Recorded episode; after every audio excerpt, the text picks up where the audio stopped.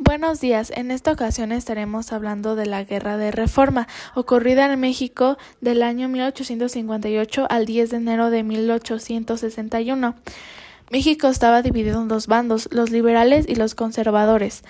Los liberales luchaban por llevar a cabo el programa de la Constitución de 1857 y querían separar a la Iglesia del Estado.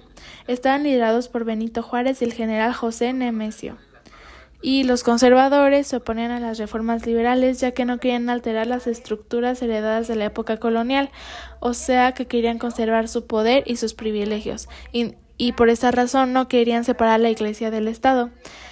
Eh, los conservadores estaban liderados por el general Miguel Miramón. Bueno, en este episodio voy a hablar de las causas de la guerra de reforma. Eh, bueno, la primera causa fue la diferencia entre los dos principales partidos, eh, o sea, los conservadores y liberales, con ideologías y pensamientos políticos diferentes.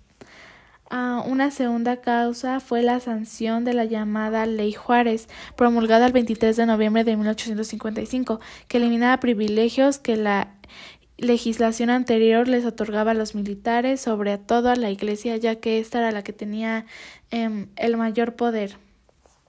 Mm, otra causa fue la promulgación del Plan de Tacubaya, firmado por los conservadores el 17 de diciembre de 1857, que tenía por objetivo la derogación de la Constitución liberal promulgada en el mes de febrero. Ahora, algunas consecuencias fueron la aprobación de las leyes liberales que estructuraron en un Estado moderno, basado en los ideales de libertad e igualdad y separan a la Iglesia Católica del Estado. Eh, una segunda causa fue la digo consecuencia fue la proclamación del Plan de Ayala en 1911 en el contexto de la Revolución Mexicana. Bueno, para terminar en este episodio vamos a hablar de quién ganó.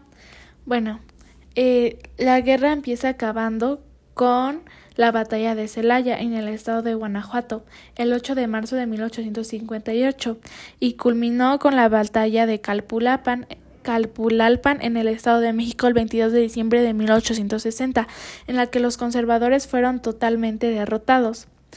Luego de esta victoria, el 11 de enero de 1861, los liberales entraron de manera victoriosa a la Ciudad de México.